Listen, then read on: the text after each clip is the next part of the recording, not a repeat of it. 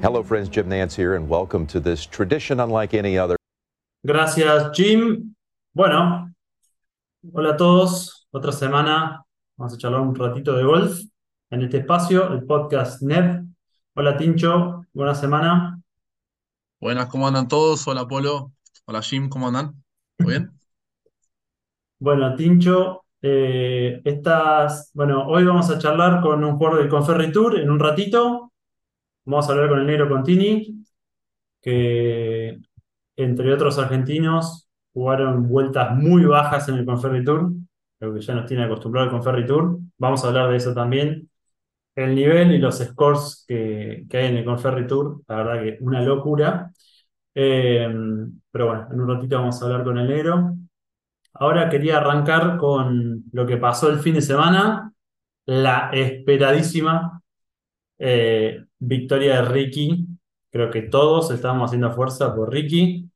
Desde el US Open, que no se dio, bueno, el US Open la verdad que fue, eh, a ver, esperable en algún sentido porque no venía con la competencia.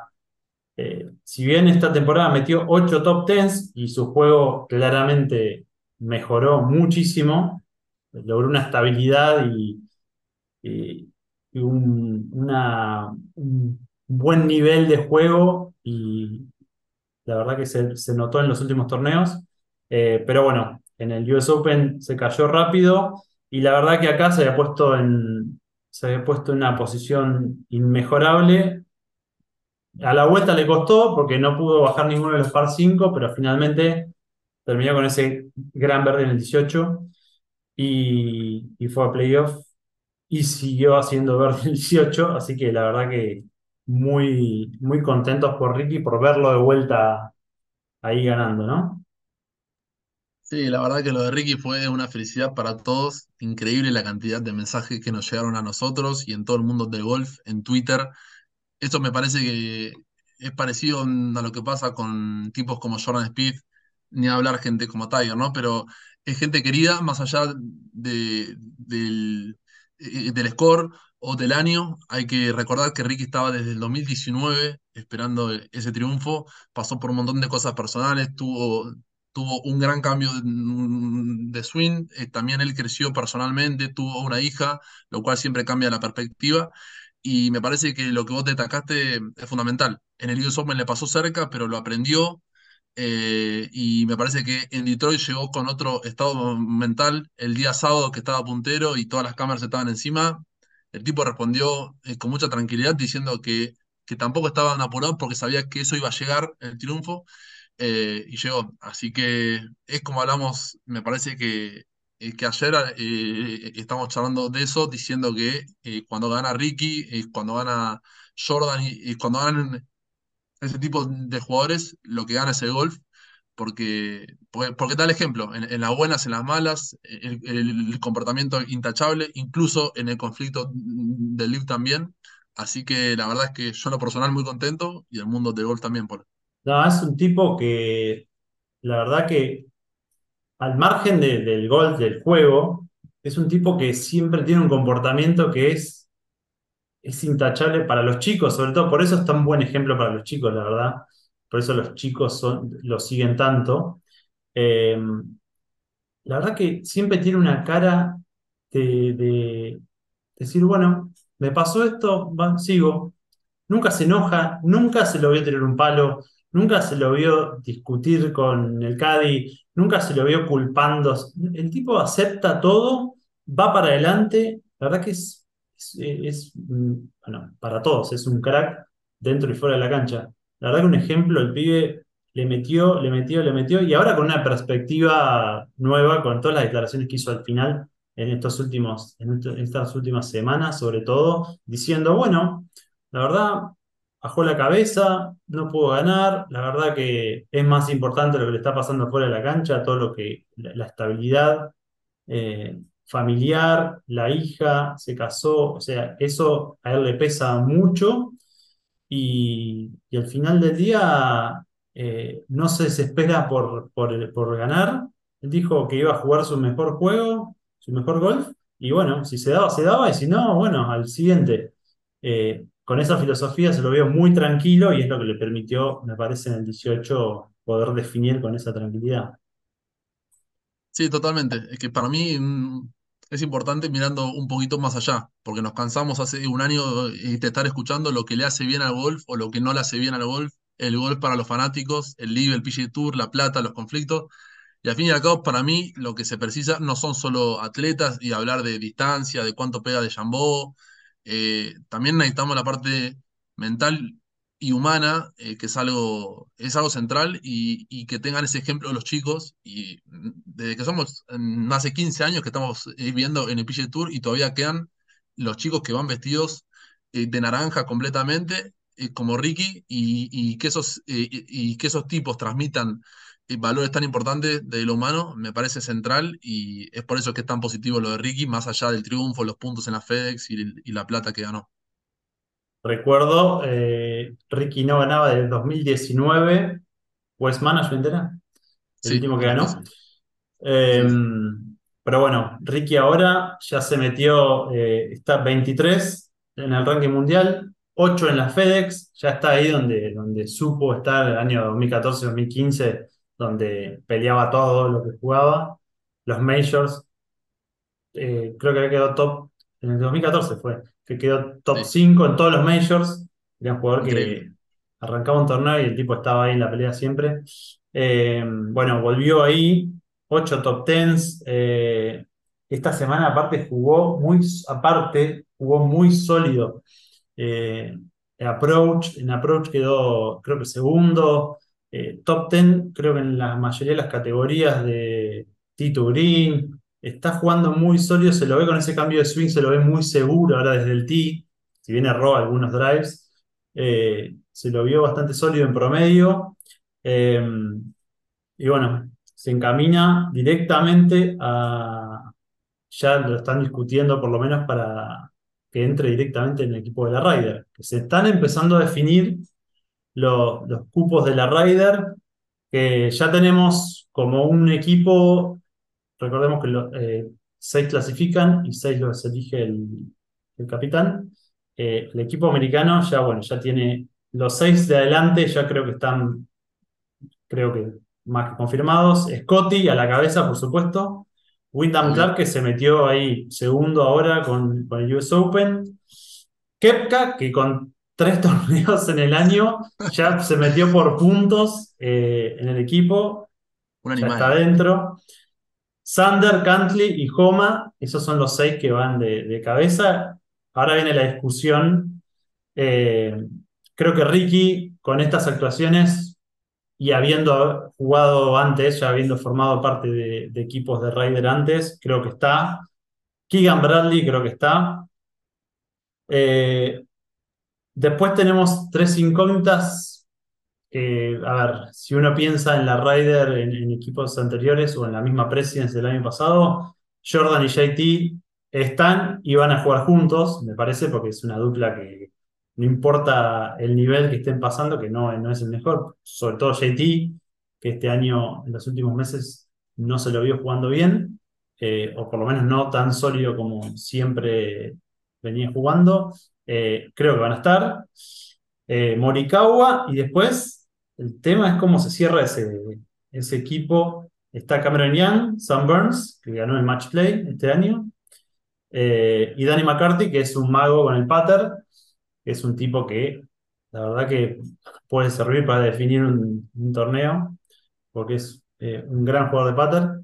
Eh, me parece que ahí va a estar la pelea entre esos, entre esos seis, siete para terminar de definir el, equipo americano. Y del europeo, bueno, tenemos siempre el adelante de todo Rory, eh, por supuesto, por puntos está bastante adelante. Ram, ni hablar. Eh, Víctor, esos tres de cajón y son los más fuertes.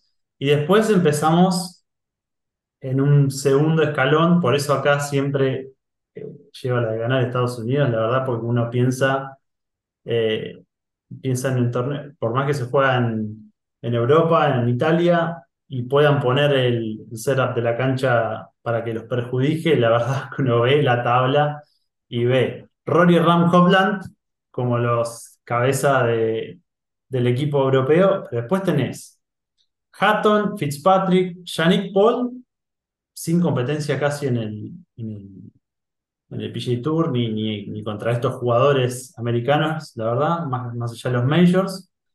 Fleetwood, eh, Lowry, Rose, eh, es la verdad que está difícil, porque tenés tres, tres que pelean ahí arriba y los otros están un escaloncito bastante abajo. Tienen que estar súper iluminados para hacerle fuerza, pero a priori, y la cola del equipo, la verdad, Ariane Meronk, que ganó este torneo eh, en Italia en Marco Simone, donde se va a jugar eh, la, la Ryder este año, eh, por puntos está ahí, y más habiendo ganado el torneo, me parece que va, a estar en el, equipo. Víctor Pérez, que ganó también, y después tenés, no sé, no sé cómo va a ser ese equipo. Tenés Straka, Shimos Power, eh, o sea, tenés, tenés jugadores que, o sea, los ves contra el equipo eh, americano y la verdad que están en problemas en los europeos. Sí, sí, me parece que ahí se da lo del cambio generacional que tanto hablábamos en la última Ryder cuando Estados Unidos le pegó un paseo tremendo. Sí. Eh, y es tremenda la diferencia de cantidad y calidad, porque, digamos, y los europeos perdieron eh, a Sergio, a Paul Casey, eh, con todo respeto, Justin Rose ya tiene eh, en algunas canas, digamos, de más para estar ahí, y hay muchos jugadores que, aunque tengan destellos buenos y tengan semanas buenas, como le pasó a Justin Rose este año, que volvió al triunfo y todo, Sí. para tampoco, para tampoco pegarle tanto, por Justin, en general, No, no, está jugando eh, bien, está jugando bien para su nivel, bien. está jugando bien, pero el tema Sí, es cuando lo pero- comparás contra los otros. Sí, por eso, y, y en, y en cantidad, eso tiene que ver estrictamente con el nivel y la economía que está atravesando eh, Europa, porque ahora los tipos que arrancan a jugar en el Tour Europeo, eh, indefectiblemente eh, les cuesta más. Es por eso que para mí va a haber que esperar, eh, digamos, para mí no, estadísticamente va a haber que esperar al cambio de era dentro de 5 o 10 años, porque ya estamos viendo que todos los tipos entre 16 y 20 años están yendo a estudiar a Estados Unidos. Ahora vimos el campeón del, del Open Amateur, fue un jugador español, y de a poquito se está viendo eh, Tenés el sueco Digamos- Aber, ahora el nuevo. Aberg, Aberg, que, que para escuchar esos nombres que estuvimos escuchando tranquilamente está para, para levantar el teléfono. te digo, guarda. Sí, Guarda, eh, porque es así, porque faltan en cantidad. Eh, yo, de la calidad, me, me parece que es un tema después de competencia, pero si, a- si empiezan a ir a las universidades estadounidenses como primera opción y con todo lo que estamos viendo de la PGA Tour University y todo eso, y yo creo que se puede poner lindo. Si no, es posible que tengamos dos o tres ediciones que sea tipo la President, que, que te calentás, porque ya el sábado es aburrido. Y eso es lo que no está bueno para el show y para nadie. sí, te digo que la Presidents, al ser más variada, bueno, hasta el año pasado, que por el tema LIV, al final no terminó jugando Cameron Smith, no terminó jugando Neiman, no terminó jugando esos jugadores que tenían para pelear. Sí. Eh, a priori, el equipo de Presidents tenía más chances que el equipo europeo al final del día contra los, contra los, contra los americanos. Te pones a ver la cola del equipo los últimos cuatro y la verdad que tiene mejor equipo internacional que, el europeo. No tiene con qué todavía. Vas, creo que van a pasar varios años todavía de dominio americano porque hasta que hagan el recambio este que estamos hablando de chicos más jóvenes eh, con competencia que puedan llegar a, a pelear. eh, no, no sé si va a ser una Ryder muy divertida. Tal cual. Bueno, te quería Coincido. contar que eh, quali del Open se terminó de jugar hoy la quali final del Open. ¿Qué pasó? Sergio afuera jugó la quali, No. Quedó afuera por tres y va a ser la primera vez desde 1997 que Sergio no va a jugar un Open. Desde que yo nací. Eso es 26 años, boludo. noticia. Del 97, imagínate. Me estás jodiendo. Una locura total. Imagínate que fue el primer Los año, fue, fue el primer eh, Master de Tiger, el 97. Desde Los el palos que debe haber 97. tirado Sergio, ¿no? O sea, los helicópteros que deben haber sacado. No vi, no vi, no vi, no vi cómo, cómo se comportó en la No, cancha. porque No, pero, pero eso es porque en Inglaterra y, y en Escocia son, son bastante prolijos con el tema. Y si no, ya tendríamos algún reel en Instagram Sí, eh, sí, el me parece que no, no, no hizo papelones esta vez. Sergio. bueno, después se bajaron de la quali lo- los del LIB, muchos del LIB, pero sobre todo eh, vamos a hablar de los, de los latinos. Mito, Muñoz, Ortiz no jugaron la quali. Hay un montón de, de- de jugadores del LIB que no terminaron jugando la quali final.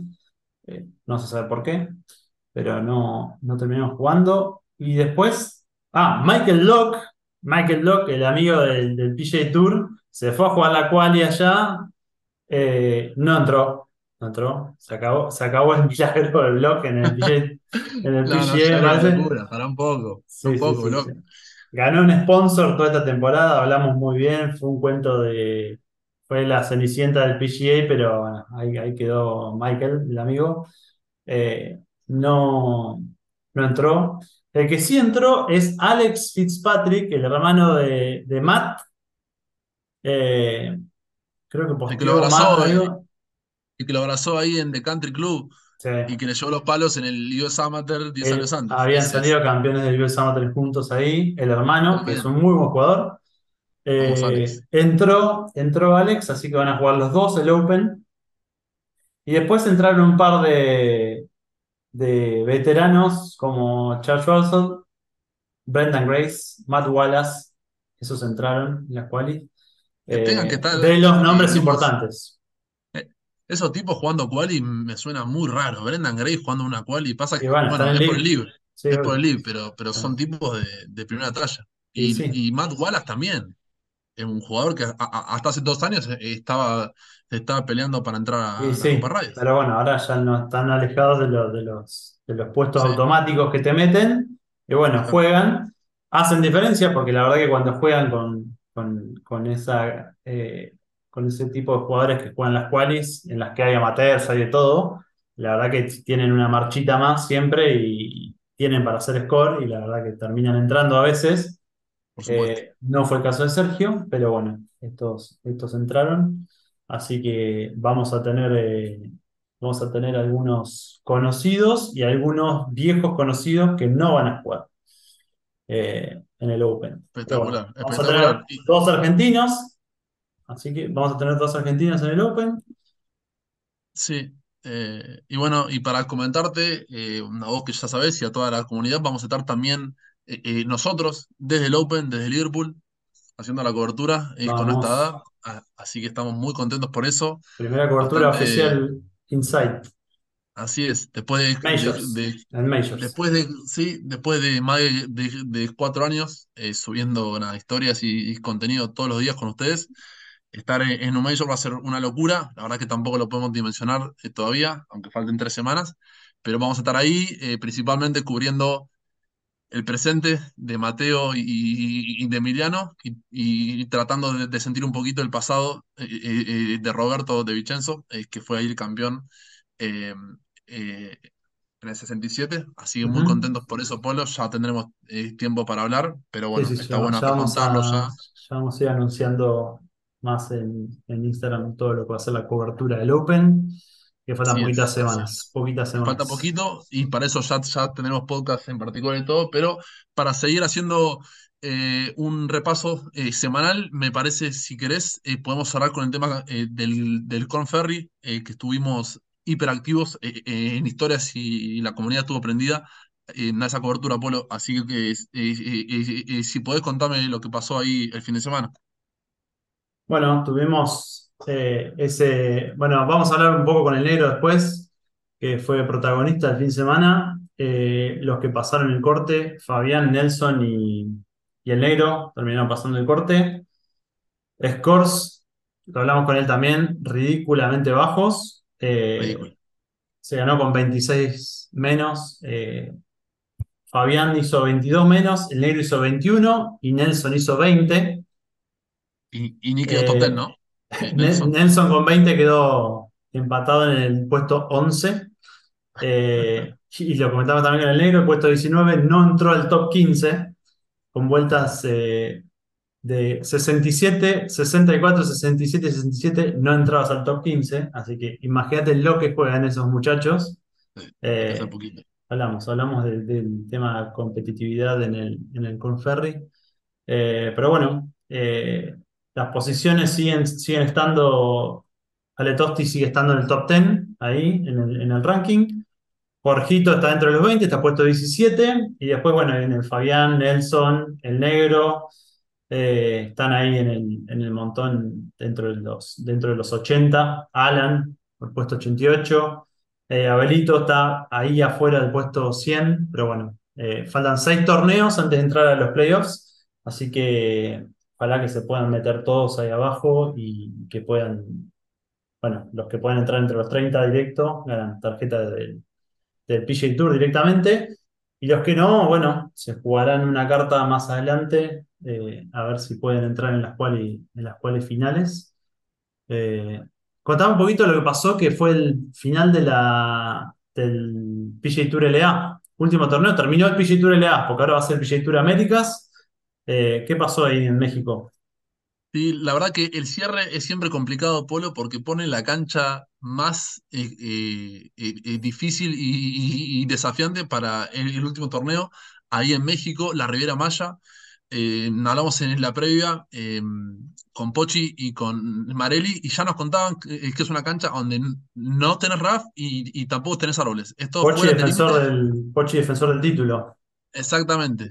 El negro era el, el- el defensor del título, pero es una cancha que te castiga mucho y vimos scores eh, finales con menos cuatro eh, Altos. eh, eh, en el top ten. Entonces, eh, los argentinos tuvieron una buena semana, principalmente Marelli terminó cuarto, eh, el Tula también terminó eh, octavo, eh, y aunque ni- ninguno pudo entrar en el top 5 que obtiene el estatus eh, directo para el Conferry, eh, es importante destacar que Marquito Montenegro eh, terminó 10, Lea Marelli terminó 12, el Tula terminó eh, 19 y Pochi 25. Esos son los cuatro argentinos que entraron en el top 25 del ranking final y como premio, eh, eh, digamos, obtienen el ticket a la second stage eh, de la escuela para el PGA Tour. Eh, e- es un tour complicado, Polo. El, el PGA Tour LA eh, se suman eh, cada vez más eh, eh, eh, americanos y jugadores de todo el mundo, como vimos Sí. en Ranelagh, eh, de mucho nivel. Así que me Ningún parece. latino, ningún latino quedó en el top, en los cinco que, que subieron. Exactamente. que Exactamente. Quedó. Álvaro Ortiz quedó ahí fuera, ¿no? Sí, quedó, él, él también quedó ahí cerca, pero me parece que eso te muestra eh, lo competitivo que se está poniendo en general el mundo del golf eh, en, en- todas las giras eh, No, y va a satelitales, ser porque peor. PGA Tour, Américas ahora con todos los, los americanos y canadienses que van a jugar en el swing de, del norte, digamos. Recordemos que vamos a jugar un swing latino y un swing del norte. PGA Tour Américas se une con el PGA Tour de Canadá. Van a jugar todos juntos. Eh, la competencia va a ser letal, va a ser más caro de viajar, va, va- va- va a tener complicaciones logísticas para los, para los, para los nuestros que están más al sur. Pero bueno, eh, mejor competencia, va a haber que afilar y, tratar de meterse. sí, yo creo que esta temporada eh, aparecieron un par de, apellidos nuevos argentinos, que también es importante destacar, aunque no están arriba, como Marino. eh, y nada, chicos que de a poco se están intentando meter en un terreno que es muy difícil. Por ejemplo, Marelli, veía una foto yo en el 2012, en las primeras temporadas del PGA Tour eh, eh, Latinoamérica, eh, eh, había obtenido el ascenso al, al Conferry y estaba jugando hace 10 temporadas a gran nivel y, tampoco puede subir. Es muy complejo, entonces lo que siempre decimos, hay que levantar la vara en los torneos internos hay que seguir haciendo cada vez menos, desde los, desde el junior hasta los nacionales de menores de, de 18. Y bueno, me parece que tenemos que seguir esperando argentinos peleando ahí arriba y, buscando de a poquito eh, ascender. eh, y si se puede llegar al PGA Tour, como tenemos algunos, es- eso sería espectacular. Bueno, repasamos un poquito todo lo que pasó este fin de semana. Eh, ahora vamos a, a dejarlos entonces con lo que fue la charla con el, con el negro Contini, que está descansando esta semana en, en Orlando. Se tomó esta semana para recuperar un poco de energía y después seguir.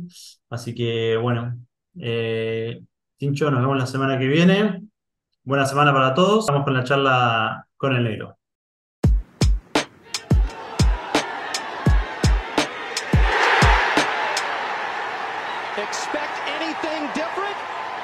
Hello, friends. Jim Nance here, and welcome to this tradition unlike any other. Hola, ¿cómo andan? Estamos con el negro Contini para una nueva edición de Desde Casa. Hola, Polo. Hola, negro, ¿cómo andan? ¿Cómo andan, Tincho. muchachos? ¿Todo bien? Hola, Tincho, hola, negro. Un Todo placer. bien por acá. Todo bien. Escuchame, negro, ¿de dónde estás hablándonos? Eh, ahora en Orlando, semana libre, así que acá, aprovechando el descanso. Me parece muy bien. Un poquito lo que fue, así un resumen de tu temporada pasada, que tuviste al principio top 5 y activaste un, poco eh, eh, que pelear a fin de temporada. Así que te quería preguntar al respecto, negro. Sí, la verdad que, a ver, si se habla de nivel y exigencia, la verdad que no puedo hablar en comparación de otros tours quizá, porque hoy me toca estar aquí, no estuve en otros, pero muchos dicen que es el tour más competitivo del mundo, o sea, quizá hasta más que el PGA Tour y European Tour o cualquier otro tour. Eh, la verdad que se lo ve semana a semana. Eh, muchas veces uno dice un birdie vale mucho, un pat vale mucho, un golpe vale mucho al final de, de un torneo, de un día, de una temporada o de lo que sea, pero creo que realmente no dimensionas cuánto. O sea, el año pasado me tocó vivirlo, quedé puesto 86 al final del ranking, el puesto 85 entraba a la final de la escuela. Y ahí te pones a pensar y decís, puta más, eh, tiré el, el pater que tiré sin gana en tal torneo, esta que tiré afuera porque no pegué con el hierro 2, esta que... Siempre terminas por ahí lamentando mucho más de lo que, de lo que uno cree y, y- y lo ve de afuera realmente a lo que vale cada golpe. Eh, entonces sí, eh, el nivel de exigencia, de competencia y, y- sobre todo semana a semana y con tantas semanas seguidas, tantas semanas al año, eh, creo que se va haciendo piel y, y se lo siente mucho. Con respecto a la entrevista que viste el otro día, te escuchamos hablar eh, después del, del torneo, que hablaste un poco de lo que fue el post onda, digamos, que no había sido, no había sido vos. Digamos, ¿qué, qué, qué sentiste? ¿Qué, cuál fue el cambio? ¿Qué es lo que sentiste después del onda que, que no te dejó eh, jugar tu mejor golf?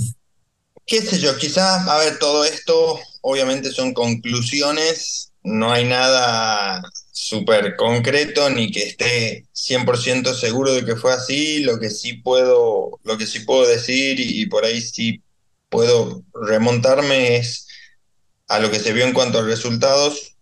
Me parece que esta, este escenario del Honda apareció muy rápido, esto fue marzo o fines de febrero, Sí. y es lo que por ahí hablé con ustedes eh, cuando hicimos la última entrevista de que era noviembre de 2021 y todavía no tenía una tarjeta de ningún tour. De la nada me vi jugando en el Conferry, segundo tour de Estados Unidos. A los tres meses, al, al mes gané mi primer torneo como profesional. A los dos meses estaba jugando un torneo de PGA Tour y quedando top 10. Fue como mucho, muy poco rápido. tiempo, claro. Exactamente, entonces hay veces que ese, ese inflar de confianza está bueno, ahora cuando ese exceso de confianza quizá no está muy bien respaldado en cuanto a, buenas bases y viene acompañado de dos, tres semanas malas después, que no sabes cómo reaccionar, que no sabes cómo responder a ese bajón, eh, porque supuestamente estabas en el cielo y de la nada te pegaron una pedrada y te caíste, siento que fue un poco lo que me pasó a mí. O sea, no voy a decir, a ver, no es que dije, ah, qué fácil, no, pero de alguna manera no lo vi tan lejos y Ah. empecé a jugar mal un par de torneos de Conferry, dos, tres, cuatro, me empecé a ver cada vez más al fondo de la tabla y fue como, ¿qué pasa? O sea, ¿qué, qué pasó? Eh, creo que gran parte de lo que hoy estoy trabajando con mi equipo en cuanto a lo mental y todo es un poco esto de poner los pies sobre la tierra, saber dónde estoy jugando, a qué estoy jugando, a dónde estoy apuntando y un poco desprenderse de ese resultado que, a ver, como golfista uno sabe que a las cosas las podés hacer muy bien y pueden no salir, como muchas veces hay gente que es talentosa o, o va más llevado por la corriente, por decirlo de alguna manera, y, y se despierta y te gana un torneo, o sea, como que no hay mucha, mucha lógica en algunas cosas, pero al final de la temporada, al final del año, al final del torneo, al final del... Cuando lo ves a largo plazo, eh, con los pies sobre la tierra es mucho más fácil, sobre todo por esto que digo de que no es sencillo bancarse eh, la mala racha, no es sencillo bancarse el mal torneo, uno, dos, tres cortes seguidos afuera, sobre todo cuando son cosas que pasan cuando tenés tantas semanas seguidas. O sea, en algún momento eh, hay una meseta, por decirlo de alguna manera. Te puede venir la buena y quedaste sexto, décimo, segundo, pero también te puede pasar la de puesto 60, 65, 50, afuera, afuera, afuera, 50, afuera. Y hay veces que es simplemente no verlo como blanco o negro, o sea, en, ese, en esa meseta que vos estás pasando también estás laburando cosas, estás trabajando cosas. Lo importante creo yo que es seguir creciendo, incluso cuando parece que estás decreciendo. O sea, estar seguro uno mismo por dentro de, de lo que está haciendo, de lo que está trabajando y sobre todo a dónde está, a dónde está yendo. Yo creo que el año pasado me preguntás qué fue lo que pasó, te voy a contestar lo mismo que me decís que escuchaste en esta entrevista. Yo creo que no estaba listo. O sea, no estaba listo para el escenario en el que me, en el que me encontré. O sea, me encontré jugando uno de los tours más importantes del mundo, con un flash que fue el Honda de repente y, y casi que es como una luz que te hizo así y quedaste medio ciego y, y quizás no estaba con los pies sobre la tierra. Un poco este año lo que estoy tratando de hacer es es entender dónde estoy, a qué estoy jugando, a dónde estoy apuntando y que las cosas buenas van a pasar y está bien, y las cosas malas van a pasar y también está bien. Y mm, eso, negro, me encantó la parte que estabas contando, lo de estar listo, porque algo que vos ahora te estás mm, también olvidando fue que vos cuando terminás lo del Honda, que fue una locura, mm, me acuerdo que en el medio eh, también fue lo del cambio personal que vos estabas recién pensando a dónde ibas a estar, si en Estados Unidos, si en Tucumán, los palos con el fitting en Callaway, y te paraste y, y, me acuerdo que en marzo en el Club Car Championship terminaste top 5 en el Conferry y te pones arriba también, entonces también ahí eh, evidentemente lo sentí cerca. Yo eh, me interesaba, eh, yendo ahora más para esta temporada, te quería preguntar eh, cómo es el, tema este del, de la mentalidad para superar tantos cortes a veces fallados, pero al pasar el corte estás terminando arriba. ¿Eso es porque eh, eh, mentalmente estás encontrando esta estabilidad de la que estás hablando? Yo creo que de alguna manera, a ver, me, me, hicieron una entrevista el, el, viernes cuando terminé de jugar la segunda vuelta ahora que fue la de 10 menos, que también fue otro flash. Y yo creo que, a ver, dije lo mismo. Siempre uno piensa, siempre fui de la, de la idea de decir, no, si me tenés que dar a elegir a mí, prefiero no pasar 10 cortes y ganar el siguiente torneo.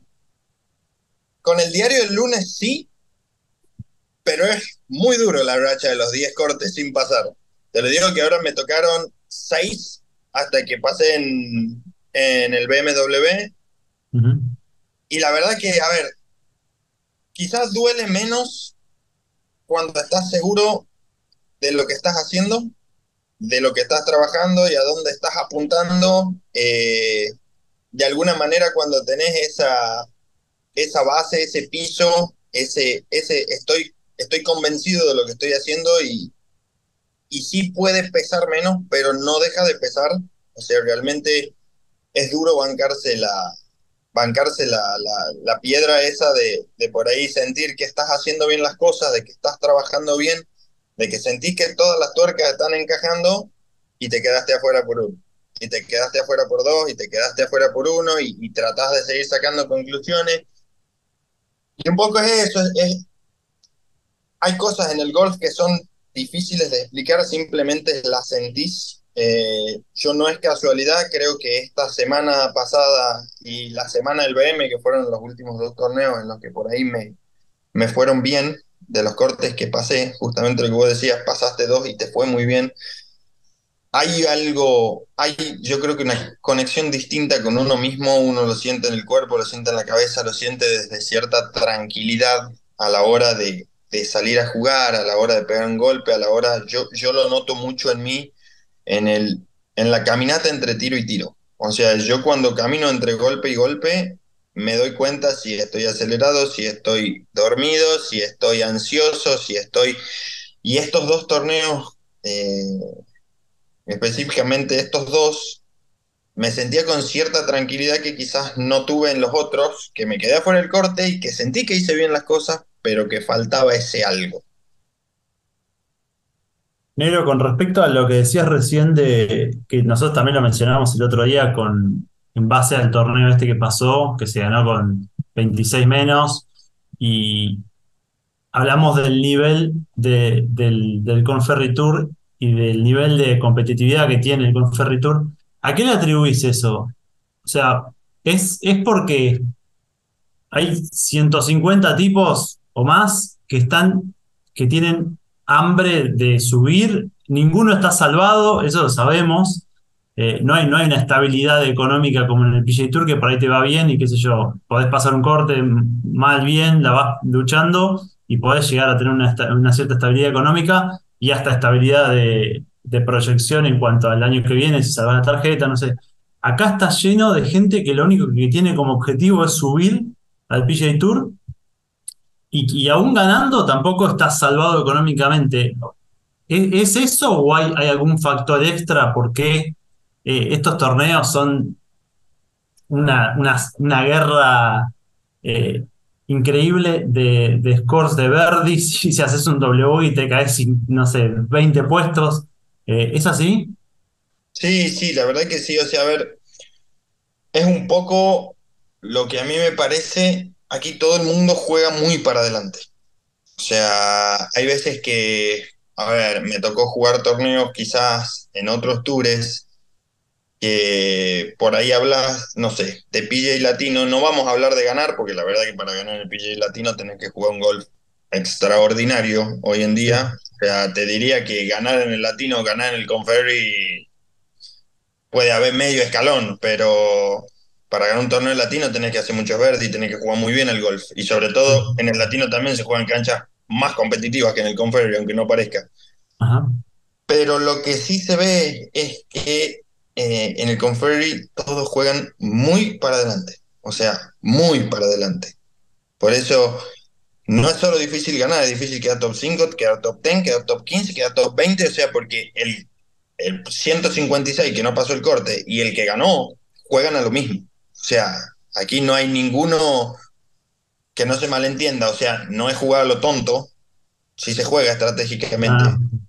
Pero hay un par 5 de 525 yardas, viento en contra, y salen a hacer 3. O sea, si hago 4, hago 4, pero voy a pegar el híbrido el segundo tiro para tratar de dejarlas lo más cerca que pueda y voy a hacer 3. O sea, quizás eso eh, en otros escenarios asusta un poco el, par 4 ese de 530 viento en contra con agua. Un poco aquí es como que lo que se ve es que casi que no hay miedos. Y esto sí se lo ve mucho en, en el americano, se lo ve un montón. No tienen miedo a fallar, no tienen miedo a quedarse afuera en corte, a tirarla al agua, a tirarla afuera. No hay miedo. O sea, no hay, no hay resentimientos después de hacerlo. Entonces yo creo que eso sí juega un, un papel muy importante a favor del score súper bajo este que vos decís eh, a la hora de analizar el por qué tantos scores tan bajos. O sea, es mucha gente, muchos jugadores jugando de esa manera y con esa mentalidad. Y cuán importante es, yo pensaba también en, los chicos que vienen de abajo queriendo hacerse pro y mirando estos scores, decía, yo me anoté, por ejemplo, eh, el 19 bajo par no quedó top 15. Y me anoté cuatro scores de S-19. Uno hizo 67, 64, 67 y 67 el último día y perdió seis posiciones el domingo. O sea, es una locura total ponerse en el lugar desde, desde un golfista que está queriendo eh, hacerse pro y decir, bueno, yo soy bueno, dice, pero ¿cuán bueno sos comparado con esto? Acá cuando te metes en el Conferry Tour, haces 67 el domingo y perdés posiciones. O sea, es una, es, una como vos decías, hay que, hay que tratar de mentalizarse, de tener una mentalidad muy fuerte para que eso no te golpee cuando llegues a ese lugar, porque es muy difícil quedarse. Sí, obviamente. A ver, a mí me pasó el domingo, salí sexto, hice 66 y quedé octavo. O sea, eh, qué sé yo, un poco yo creo, hoy te digo lo que te digo y hablo por ahí desde el lugar y de la manera que hablo, ya con un año encima, que me tocó darme contra la pared hasta el final de la temporada. Y quizás muchas veces a esto que te estoy diciendo no, no lo entendés o no lo vivís hasta que estás ahí. Eh, yo creo que posiblemente desde lo estratégico, desde lo golfístico, eso fue algo que cambió un poco del año pasado a hoy en, en, el, en el hecho de cómo estoy jugando. Quizá el año pasado era eh, bien o mal dicho, pero más cuidando. ¿Me entendés? Vamos por el lado bueno. Uy, hay calle a la derecha y yo la estoy espantando. Bueno, vamos con el hierro 2. No, hermano, parate con el drive, hace un buen swing, ponela en el medio y seguí jugando. O sea, porque es a lo que te pide jugar este tour. O sea, y si no jugás a lo que te pide jugar, vas a pasar corte, sí, pero vas a salir puesto 40, 45, 35, 50. Y la realidad es que acá entra de vuelta lo que te decía al principio. Vale muchísimo más quedarse afuera de 5 o 6 cortes seguidos y meter un top 10 que pasar los 6 cortes todos adentro del top 50. 45, 47. La verdad es que acá lo que suman y lo que te da puntos y lo que te levanta en la tabla son los torneos buenos, si se quiere de alguna manera. Por ahí no tanto el, el paso corto y quedo lejos. Sí, está buenísimo, o sea, para, para competir, para aprender, para seguir eh, sacando conclusiones y, cosas buenas, sí, pero a la hora de jugar es un tour que te exige jugar para adelante. O sea, te exige hacer verde y te exige buscarlo al verde.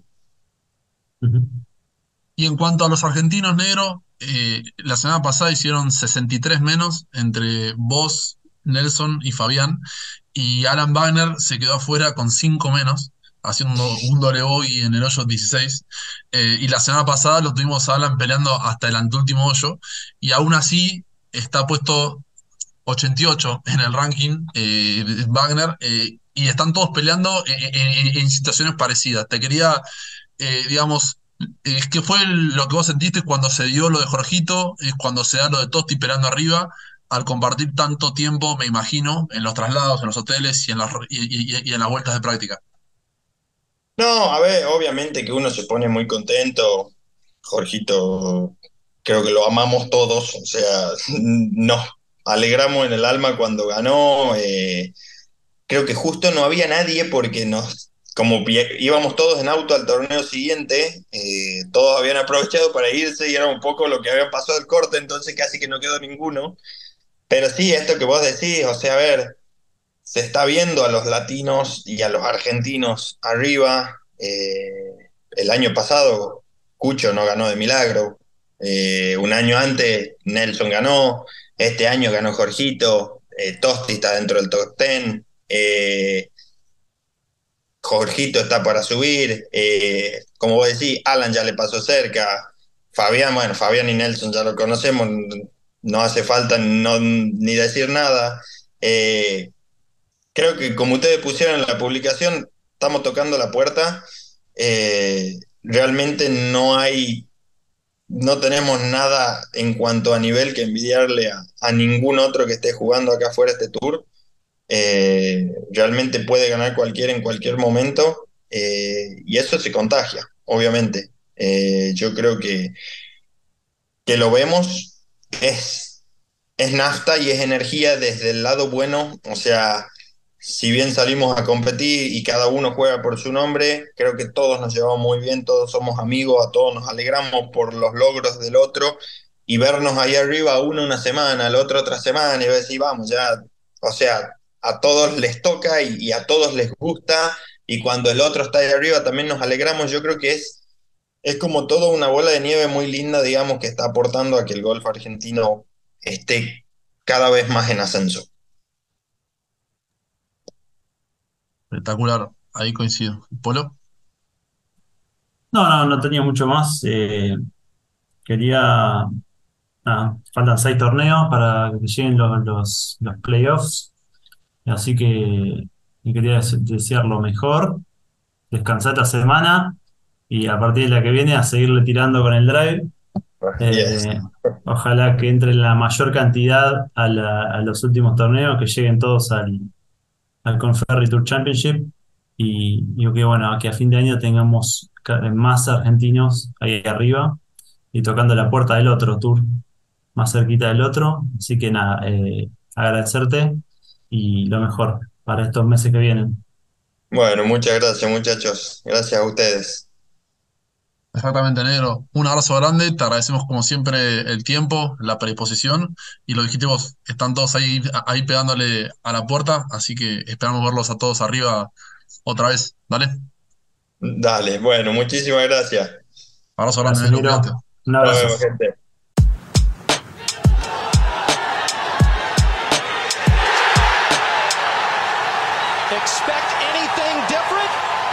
Hello, friends. Jim Nance here, and welcome to this tradition unlike any other.